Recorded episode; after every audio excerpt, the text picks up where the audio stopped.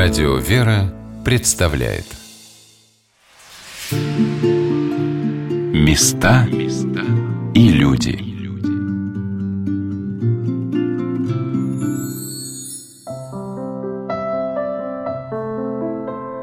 Как, наверное, красиво и радостно бывает, когда весной, после долгой зимы, на северной земле распускаются первые цветы – Такая прекрасная весна для тех, кто привык к жизни внешне суровой и холодной, но согретой теплом и добротой людей, наступила для Кольского севера. Повсеместно, как удивительные редкие цветы, поднимаются храмы. Здравствуйте, дорогие друзья! У микрофона Анна Шалыгина. Сегодня мы посетим главный храм Северного флота – Свято-Андреевский морской кафедральный собор города Североморска. Североморск является столицей Северного флота, и мое знакомство с городом началось с посещения Приморской площади. Спускаясь по улочкам к побережью Кольского залива, для тебя раскрывается замечательная перспектива с уходящим вдаль водным пространством, сопками, склоняющимися к воде и повсюду стоящими на рейде кораблями. Но главной фигурой центральной площади города, где находятся трибуны для зрителей морских парадов, является памятник героям-североморцам, защитникам Заполярья – в народе его называют просто Алеша. Это огромная 27-метровая скульптура матроса с автоматом. Увидев Алешу, я подумала, что эти берега в надежных руках. Здесь все по-настоящему. У памятника зазвучала песня «Прощайте, скалистые горы». И мне, как в детстве, захотелось побродить по порту, рассмотреть корабли, но уже смеркалось, и только легкие, наверное, сторожевые катера один за другим проплывали в сторону Мурманска. А днем я побывала в Морском соборе, где велись последние приготовления к приезду Преосвященного епископа Североморского и Умского Митрофана Исхи Архимандрита Илия.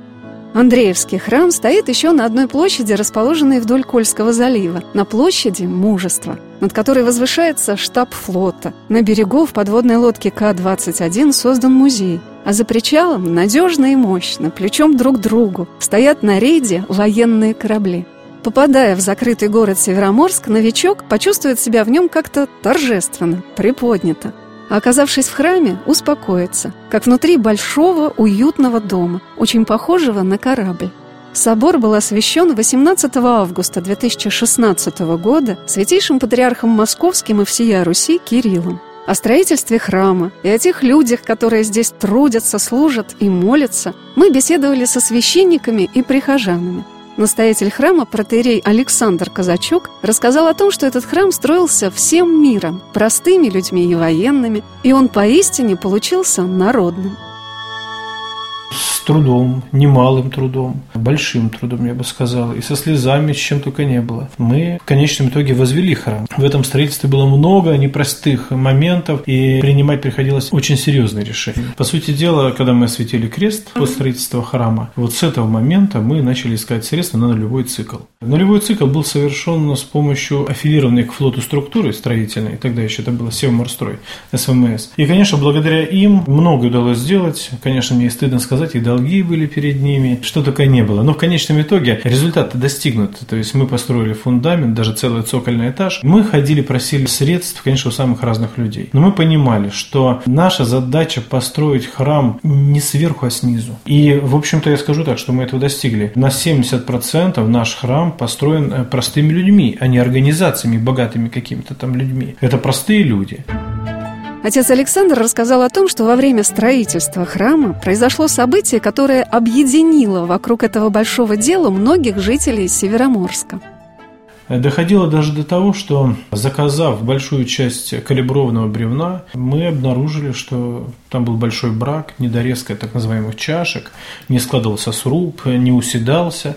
Пришлось заставить буквально компанию поставщика разобрать ту часть храма, которая в этом нуждалась. Они это сделали, но сделали обратно. Они перерезали эти чашки, и в конечном итоге они развалились. И мы оказались в очень тяжелой ситуации. А как дальше продолжать стройку? Ведь это это такая штука-то индивидуальная, очень такая штучная. И мы буквально два года ждали, вот были в таком напряженном положении, ни средств не было, ничего не было. Компания это развалила, что делать? И принимаю такое решение. Мы объявляем акцию по Североморску «Подари храму бревно». Оцениваем пожертвование за одно бревно в 5000 рублей, и каждый, кто пожертвует, будет занесен в книгу поминовения в церковь и может написать на внутренней стороне бревна свое имя. Вот как кирпичики, так только у нас бревна, да. И нам удалось собрать за три месяца более трех с половиной миллиона рублей. Поверьте, вот я сам до сих пор так думаю об этом. Это очень неожиданно было для меня такой хороший результат, потому что я не воспринимал тогда Североморск как город действительно вот таких вот людей, которые готовы к такой жертве. Ведь у нас живет ну, не более 50 тысяч населения в нашем кафедральном городе. И когда только мы получили первую партию бревна, надо было, конечно, видеть. Мы разбирали прошлый конструкт будущего храма, потому что невозможно было дальше возводить. И самостоятельно 80 человек, и я в том числе, брали в руки штыковые лопаты и окоряли это поставленное бревно. Окоряли. Снимали кору вот таким способом дедовским, потому что нельзя же храм ставить с корой, нужно обязательно очистить от коры остов бревна. И получается, вот одна бригада разбирает то, что уже нельзя будет дальше двигаться и строить,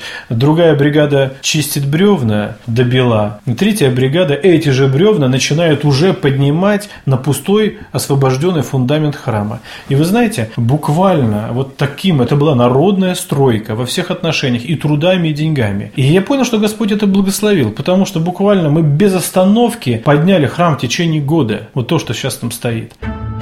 Таким удивительным образом Господь при возведении Андреевского собора дал очень многим людям возможность прийти в храм, почувствовать себя нужным в этом замечательном деле.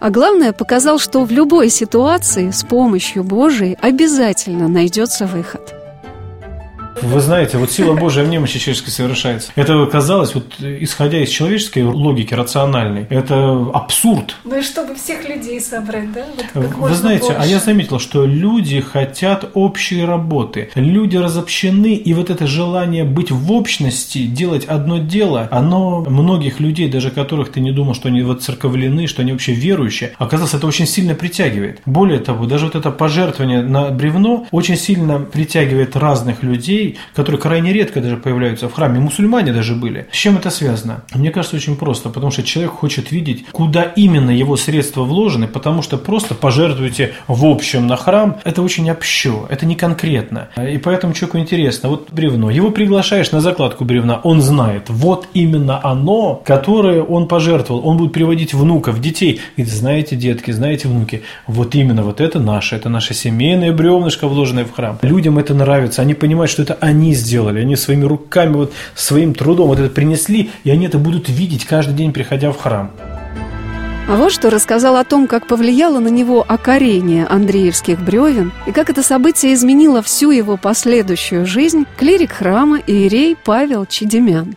В первую очередь народный храм получился. Здесь буквально несколько лет назад, в 11 по-моему, году или в 12 был один фундамент и лежали такие огромные горы бревен, и люди, прихожане и горожане, многие приходили и работали в свое в свободное время, окоряли, как мы это называем, бревна, то есть чищали кору, готовили бревна для работников, приехала бригада и начала строить храм. Храм возвели очень быстро, но вот ощущение того, что храм получился именно такой, который мы построили храм всем миром. Понятно, что потом уже стали вопросы отделки, крыши, это уже были отдельные этапы строительства, но вот сам храм получился именно построен руками людей. Я уже подключился на более позднем этапе, когда вот вот бревна привезли, мы их окоряли вместе. Очка, а вот как по вашему наблюдению, вот люди, которые участвовали в строительстве, они стали прихожанами? Ведь много народу участвовало. Ну, перед вами один из них, который стал прихожанином, еще и потом и священником. Так моя как-то жизнь закрутилась. Я пришел просто, как сказать, во славу Божию потрудиться, потому что, как часто это бывает, спрашиваешь, ну, не спрашиваешь, конечно, мы такой вопрос не задаем, но тем не менее, вот так, и вера есть, да, в душе, я верю, как говорят люди. Вот я такой же был верующий в душе, я верил, что Бог есть, есть, да, но вот был человеком не воцерковленным, человеком не церковным, далеким от таинства, вообще от понимания жизни церкви, но внутреннее чувство, что надо пойти сделать что-то во славу Божию, подтолкнуло меня прийти эти бревна помогать окорять. И вот так вот началось мое, можно сказать, мое вхождение в церковь. Господь меня вот так вот привел. Поэтому вот на своем примере могу сказать, что есть, были такие люди. Из рассказов участников строительства собора видно, насколько это событие было ярким, большим для Североморска – А старший алтарник морского собора, подполковник запаса Харичка Петр Анатольевич, рассказал, какой живой интерес вызывало у представителей СМИ, да и у многих обычных людей, то, что храм перед окончательной сборкой поначалу разбирался. Само строительство вот этого храма, оно как-то ну, вообще перевернуло вообще все в сознании у нас. Первое привезли нам 100 кубометров сосны, вот этих бревен. Мы тут придумали лежаки такие, бревна, чтобы снимать кору. Это ж надо специально такие резаки такие. Ну, мы решили, упростили. Мы взяли лопаты обычные, штыковые, поотрезали. И тут вот фотография здесь. До 80 человек выходило у нас на окорение вот этих бревен. Ну, всем городом. Причем начали считать. Первый там раз, два, три, пять, до 80 считали, там сколько бревен окорилось. А потом как-то само собой, оно как-то вошло такое какое-то, как в русло такой жизни. То есть окорение, строительство строительство, корень строительства, корень. И уже в феврале следующего года уже поставили купол. Понятно, что было корреспондентов, тут сколько было таких, что происходит. Вопрос у всех не как строите, а почему разбираете? Почему разбираете храм? Петр Анатольевич рассказал, как приходилось общаться с чиновниками, которые поначалу пытались вмешиваться в процессы строительства, и откуда собирались средства на возведение Андреевского собора – уже как бы уже начал храм расти, и вот он встает так важно, так с папкой такой весь, в галстуке, напыжен, ну, как обычный чиновник такой, знаете. Ну, и задает вопрос там, говорит, кто, говорит, руководит строительством ну, храма там. Ну, понятно, кто там это. Ну, я тут рядом стоял, говорю, потом, ну, говорю, первый руководитель, это спаситель на, на небесах, говорю. Второй руководитель – это патриарх Кирилл. Третий руководитель – это, говорю, митрополит Симон. Четвертый руководитель – это, говорю, настоятель отец Александр. А мы, говорю, вот земляне христиане вот тут выполняем их там. Что нам скажут, то мы делаем. Ну, все как бы так понятно, с юмором восприняли.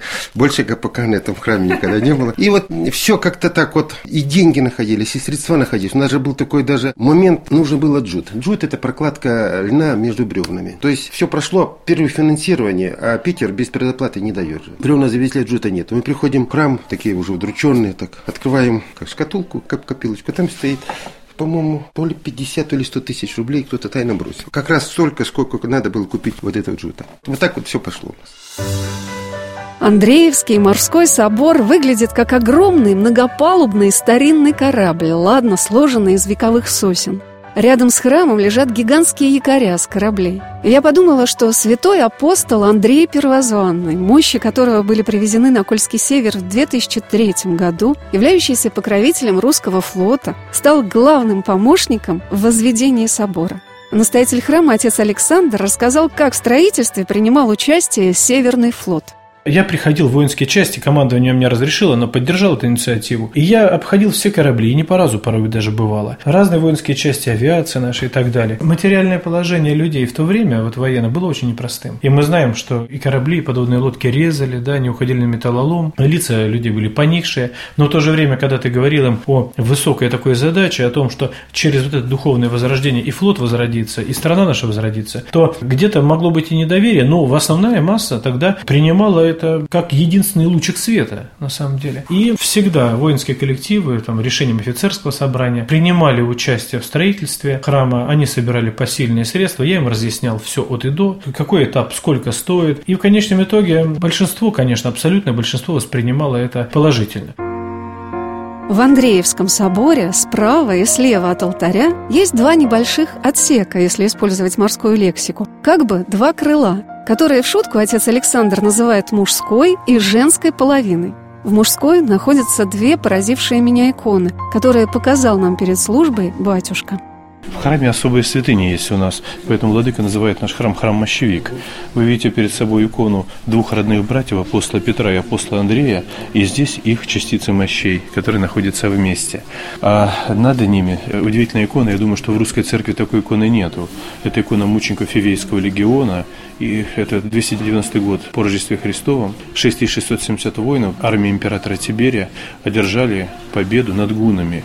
И император объявляет игры, где обязательным условием является принесение жертв языческим богам. Все они готовы за него были отдать жизнь на поле брани, но приносить жертву идолам христиане, из которых состоял этот весь легион, не готовы и не собирались. Император это посчитал неподчинением власти. И для устрашения начали убивать начальников когорт.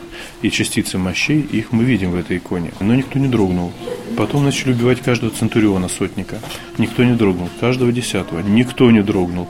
Убили всех. Никто не дрогнул из легиона. Поэтому они являются для нас примерами, образцом, особенно для мужчин, для воинов, которые сюда приходят молиться, образцом верности, когда честь важнее жизни. А вверху мы видим святых, которые почитаются в русской нашей вот армии. Это великомученик Никита Готский, Дмитрий Солунский, Солунский покровитель города Салоники и Александр Римский. Все до единого образы со святыми мощами.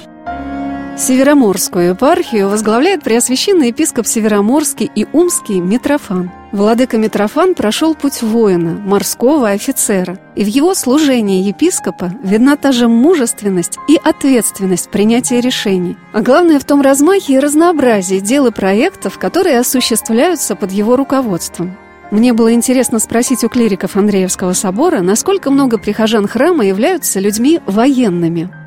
А дело все в том, что Североморск является городом военных моряков, военных офицеров. Поэтому прихожане, которые в нашем храме, да, и их жены, да. Конечно, я не считаю, что приходит достаточно, потому что священник который приехал недавно из Дивеева, то есть я, побывав там у святыни преподобного Серафима, и увидев, когда возле чаши причащается 2000 человек, не может удовлетвориться 40 или 50 прихожанами. Этого очень мало, и от этого печалишься. Но, с другой стороны, это задача. Это задача, которую нужно нам решать. Потому что если батюшки в средней полосе устают от количества причастников, то мы устаем от того, что их меньше на порядок. Но в любом случае, вот я вам просто расскажу свое впечатление такое. Захожу я в храм в будний день, день, совсем недавно, это был, по-моему, вторник, если не ошибаюсь, и вижу, что на специальном месте, таком столе, где люди пишут записки, лежат две папки, и на каждой из этих папок офицерские фуражки. И я смотрю, так Сколько людей в храме? Казалось бы, вообще, как они сюда появились, вроде день-то такой рабочий. И тем не менее, вот было два офицера. Один у меня помощник есть, третий офицер, майор. Он в алтаре помогал, у него как раз в этот день была возможность помочь. И две прихожанки. Я, знаете, вот казалось бы, ну это же совсем мало. Но с другой стороны, ну представьте себе, это боевые офицеры. Это капитаны второго ранга. Это очень серьезно. И главное, что они не просто пришли свечи поставить, они всю службу стояли. И что меня особенно порадовало, я же пришел не на начало службы, службы, а уже где-то в середине, и перед евхаристическим каноном поется символ веры. Ну, когда я услышал, что они еще поют символ веры, ну, тогда я уже понял, что не все пропало. А вот какую интересную мысль сказал о том, почему в храм на службы приходят больше женщины. Иерей Павел Чедемян. Удивительнейшим образом, вот сейчас вот у нас столица Флотская, после того, как епархия образовалась, чувствуются действительно вот перемены такие в общении с флотом. То есть раньше, видимо, такого не было. Сейчас гораздо более все теснее и теснее становится контакт и понимание, возможно, на флоте роли церкви, роли православия в жизни воинства. Это и со стороны руководства флота. И часто уже можно увидеть даже здесь людей в форме и во время службы, и даже и в алтаре у нас есть. Помогают нам люди в форме. То есть, как бы, среди прихожан совершенно разные люди. Есть и те, кто все эти годы были прихожанами. У нас же раньше этот храм вырос из домовой церкви, Андреевской. Церковь была домовая, там сейчас на ее месте так и осталась домовая церковь, только переименована в иконой Божьей Матери Казанская. А там был раньше Андреевский приход. И вот это был основном такой, ну что костяк называется. Вот и строили этот храм. Это все уже годами сложившийся приход. И многие пришли люди, которых вообще мы видим зачастую впервые очень радуемся. И настоятель об этом часто говорит. И мы радуемся, что выходишь в храм и видишь лица, которых никогда не видел ни там, ну и вообще никогда не видел в храме. То есть людей Господь приводит. Вот Владыка об этом говорил давно еще в начале образования епархии. Он говорил, что надо строить храмы, потому как если будет храм, Господь людей приведет. И правда так и получается. Если есть храм, неважно, большой или маленький населенный пункт, Господь людей приводит. И очень радует, что военные наши моряки тоже становятся прихожанами, тоже тянутся и участвуют и в таинствах. То есть вот как-то раскрывается душа наших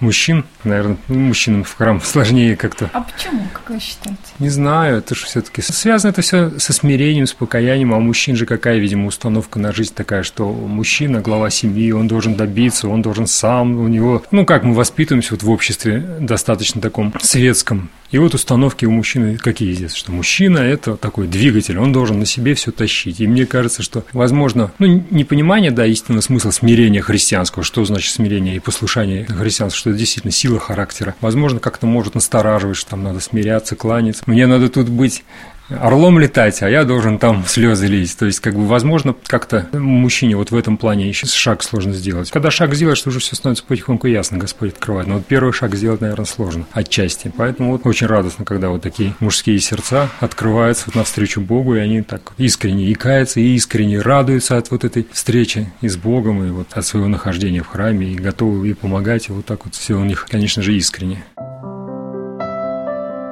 Сегодня на «Волнах Радио Веры» мы знакомимся со Свято-Андреевским морским кафедральным собором города Североморска. Вот что рассказал о себе старший алтарник храма, служивший командиром авиационной боевой части на авианосце адмирал флота Советского Союза Кузнецов, подполковник флота Харичка Петр Анатольевич.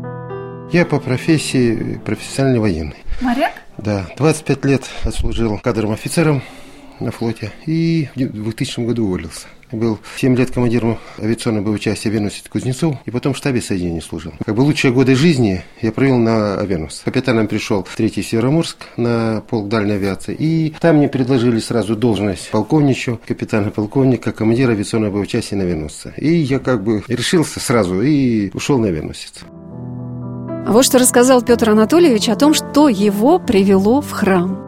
Первый раз в храм я пришел как бы так основательно, когда надо было крестить сына. Это было 83 год как раз э, такой самый коммунист, понятно, учился в академии, и вот приехал в родной город крестить сына. Это в каком? Сальск.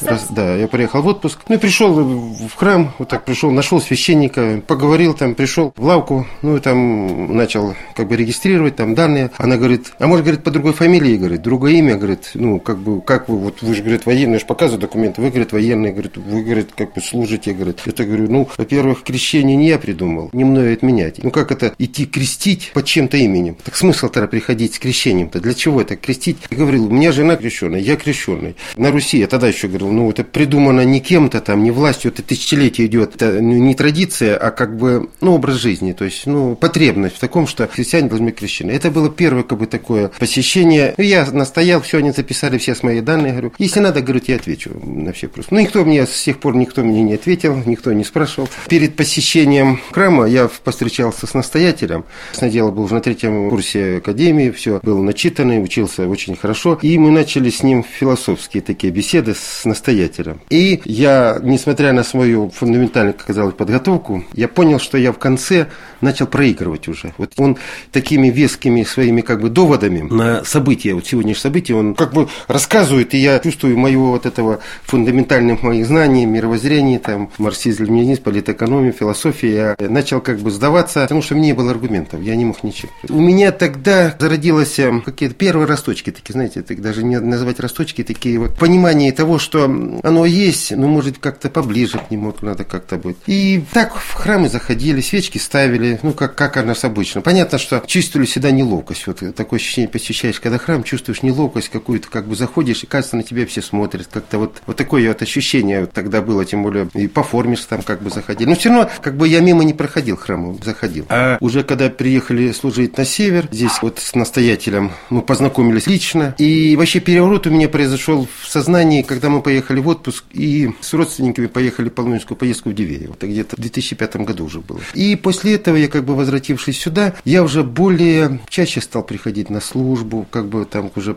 познания начали потихонечку. Какой храм? Я ходил на Комсомольск, домовый храм, это этот же приход, там была домовая церковь. Я как бы начал посещать Андреевский приход был образован в конце 90-х годов и собирался в помещении цокольного этажа обычного здания. Сейчас там расположен домовый храм, освященный в честь Казанской иконы Божией Матери. Но община, несмотря на трудности первых лет, сплотилась дружно, и жизнь у нее была очень яркая, наполненная. Об этом рассказал настоятель Андреевского собора протеерей Александр Казачук. Ну, община, конечно, наша скреплена за эти долгие годы, в особенности, да, чем? Строительством храма. Это была самая-самая главная задача наша. Вот, может быть, вы помните, были постоянные споры внутри церковные, вот по России, везде, о том, как часто нужно причащаться. И я считаю, что вот община, которая мне верена, это община евхаристическая. То есть было четко, изначально понятно, братья и сестры, мы приходим в воскресный день там, на любую литургию для того, чтобы причаститься. То есть мы должны были создать некую альтернативу вот этим всем выражениям «Бог у меня в душе», и я в храм пришел помолиться просто, и люблю помолиться тогда, когда никого нету в храме, есть такая категория людей. А мы, наоборот, говорит, нет, мы приходим в храм для того, чтобы получить то, что нельзя получить дома, а именно таинство. И если христианин этого не понимает, он номинальный христианин. Христианин – это тот, кто причащается. И поскольку наша община формировалась в очень непростое время, мы первые четыре месяца не имели даже помещения. И я служил у ныне почившей прихожанки Нины Константиновны в ее квартире на четвертом этаже, в двухкомнатной. И мы умудрились за это время даже хор создать. Это тогда, когда уже был архитектурный храм в городе Североморске, Вера Надежды Матери Софии. И нам удалось, э, тем не менее, вот объединить людей, когда мы служили на простом столе, покрытом белой скатертью. И я вам скажу, что даже вот потир, да, святая чаша, размером делал, как елейница, из которой батюшки в соборах помазывают своих прихожан. Вот у меня был такой потир, а дискос э, размером не больше блюдечка. То есть э, такие были очень спартанские условия, я бы сказал. Но, вы знаете, я вспоминаю вот эти месяцы, да, вот еще 13-14 лет назад в общей сложности, как такое удивительно счастливое время.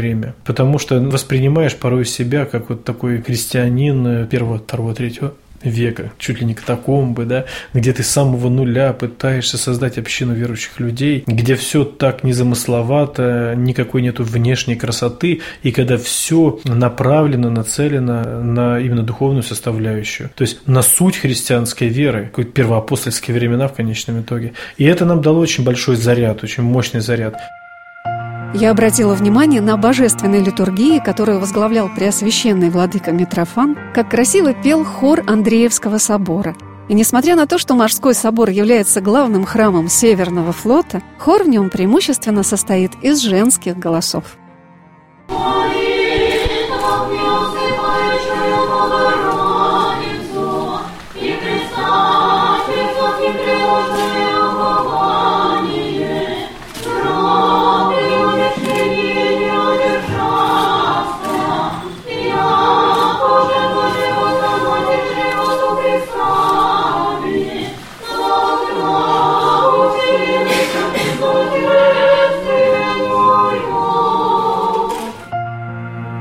Отец Александр перед службой отвел нас и на женскую половину, где находятся две удивительные иконы с частицами мощей многих святых угодниц и святой праведной Анны, матери Пресвятой Богородицы. На левом крыле храма мы видим подобный украшенный аналой с мощами Святой Праведной Анны, Матери Престой Богородицы. А также отдельно есть иконы с мощами святых жен. Самые разные имена. Констанция, Тулия, Агапия, Маргарита, Марина, Ирина, Ефимия, Фекла. И это удивительно, что в таком количестве святые мощи есть в нашем, казалось бы, таком малоизвестном храме на краю земли. Икона Святой Праведной Анны необыкновенна. Богородица держит в руках цветок с частицей мощей своей мамы. Сама Божья Матерь держит мощи своей мамы в руках. Сзади точно так же мы видим грамоту древнего католического кардинала, который свидетельствует о том, что эти мощи подлинные. А сверху мы видим Свет Дев. У каждой обязательно тоже частица мощей. Когда я разговаривала со свечницей Андреевского собора Аллой Минаковой, она с умилением рассказывала о том, что многие супруги приходят благодарить Господа за то, что Бог по молитвам Пресвятой Богородицы и Святой Праведной Анны даровал им долгожданного ребенка. Когда мы с Аллой накануне вечером беседовали в храме, который уже опустел, я с большой радостью для себя рассмотрела эту дивную икону со святыми женами. Это собор святых жен первомученица за Христа равноапостольная Фекла, mm-hmm. вот, с мощевиком. Святая великомученица Ирина, святая великомученица Ефимия, Тулии Римской, мощи мученицы, мощи Агапия, мощи Маргариты, Марины, мощи Иули, Каринской девы, мощи Александры Римской, мощи Цицилии Римской, Вероники Эдесской, Иустиния и Констанция Римская. Значит, это получается женская половина. Да, это какая-то женская половина. Какие удивительно красивые лики, что не оторваться. Алла рассказала о том, что чудом пробуждения веры для многих жителей Североморска стало событие, когда на Кольский север привезли частицу мощей святого апостола Андрея Первозванного. Но она полагает, что все-таки в храм человек приходит, когда ему плохо. По скорбям приходим. Было весело, была молодость, как-то на это не обращалось внимания. Когда привезли сюда стопу Андрея Первозванного, очередь стояла, мы простояли практически всю ночь, чтобы только приложиться. И, может быть, вот тогда вот где-то вот это вот осталось. А воцерковление вообще, понимание то, что Господь есть, это, наверное, осталось с детства, бабушкой воспитанной. Бабушка была не просто воцерковленным человеком, она была из семьи священнослужителей. Ну, что я там понимала, очень много я узнала от бабушки. И причем оно потом забылось, а потом со временем стало просто, просто возникать в памяти. Что бабушка делала? До сих пор помню, с печки смотришь, бабушка начинает молиться. Она не молится, вот как я, например, молюсь, она с Богом разговаривала. Она разговаривала как живым человеком. Она задавала ему вопрос, и я понимала своим таким детским умом, что она получает ответ. А настоятель храма, протерий Александр Казачук, тоже рассказал о том, как сложился его путь к храму. А Я бы сказал так, что не общение с храмом, общение с Богом, потому что общаться с храмом без Бога никакого смысла. В 7 лет до храма еще было долго, но уже детское восприятие реальности смерти, оно сыграло, наверное, решающую роль в конечном итоге, когда я сознательно пришел ко Христу. В семье произошла трагедия. У моей мамы погиб в Афганистане родной старший брат. И когда ты видел вокруг себя людей, которые радовались, веселились, это была очень крепкая, большая семья, и вдруг беда вторгается в эту семью. И, конечно, ты видишь уже всех плачущими, и никакого даже остатка той радости было и того солнца семейной жизни уже не остается. Конечно, ты начинаешь многое переоценивать, задать вопрос, а что же произошло, что же такое случилось? И когда ты видишь, что оказывается жизнь даже детскими глазами становится иной, когда ты видишь, что смерть – это реальность. Вот примерно 7-8 лет мне было, это был тот самый переходный период понимания реальности того, что земная жизнь, она завершается. И я считаю, что это был тот самый случай, когда я соприкоснулся с вопросами, на которые у меня не было ответов. Так продолжалось лет до 16. Я жил так или иначе вот с этой мыслью. В конечном итоге все равно вот эта мысль приходила ко мне постоянно. Почему? Потому что 16 лет, опять же, это время формирования человека. Я к этому времени почувствовал, что я не могу жить дальше так, не ответив на этот вопрос. То есть, если я пришел в этот мир, я родился, и если я все равно умру, и никто ничего не изменит, то тогда простой вопрос возникает, а зачем жить? И на этот вопрос я получал либо тишину в ответ, либо очень общие фразы о том, ну, так надо. Но это так и то, и другое было очень неубедительным. Поэтому приходилось искать. И вот это искание так или иначе выявилось однажды поиск с помощью тогда сильно распространившихся восточных культов, религий, там, буддизма. Тем более, что я тогда занимался восточными единоборствами очень упорно. И вместо того, чтобы обратиться к вере своих отцов, дедов, тогда я обратился к буддизму, кришнаизму, который тут расцветал пышным цветом. Но в конечном итоге, когда, начитавшись разной литературы, Бхагавадгиты и прочих, я просто взмолился Богу вне конфессионально. Господи, если ты есть, откройся мне, какой ты есть. Я тебя приму таким, какой ты есть. Даже если это расходится расходится с моим пониманием о тебе. И это был момент встречи, личной такой встречи с Богом. Поверьте, это был факт, тот свет удивительный, который тогда коснулся моего сердца, моего разума. И однажды после вот этого опыта, который длился уже некоторые мгновения, но в этом опыте сомнений ни малейших не было в бытии Бога. Отныне я был человеком верующим и уже даже знающим, а не верующим, что Бог есть. И что отрицать это было весьма глупо. И в какой-то момент э, я обратился христианство. Думаю, ну что же так? Живу в России, я ничего не знаю о христианстве. Хотя я понимаю, в кавычках, что это православие, это вера бабушек и свечечек, и ничего тут серьезного нету. Ну, для своей религиозной библиотеки нужно купить хоть какую-то православную литературу. И мне попалась первая книжка, это старое репринтное издание о молитве и страхе Божьем. Я не помню уже автора этой книжки, и я решил ее почитать. Это маленькая брошюрка, но я был совершенно потрясен, потому что в том опыте встречи с Богом, именно этого Бога я увидел в этой книге. Я не видел его в Бхагавадгите и не в какой-то другой литературе, которую я тогда читал. Я понял, вот он, Бог, который тебя любит и любит до смерти, что Бог есть любовь. И ведь, э, когда этот опыт со мной произошел, то таким выводом было то, что смерти нет. А если смерти нету, и есть, значит, есть удивительная перспектива вечности. Если смерти нету, значит, никогда я не расстанусь со своими любимыми людьми, с папой, мамой, братом, дедушками, бабушками. И что смерть не является какой-то неизбывностью жуткой, она всего лишь дверь в вечность. И жизнь вернулась с такими красками, которые были в самом-самом раннем детстве, но еще были яркими. Я как сумасшедший две недели ходил под этим впечатлением, и это был такой прямой путь уже в храм. То есть, по сути дела, я в храм пришел сознательно в 16 лет. Места и люди.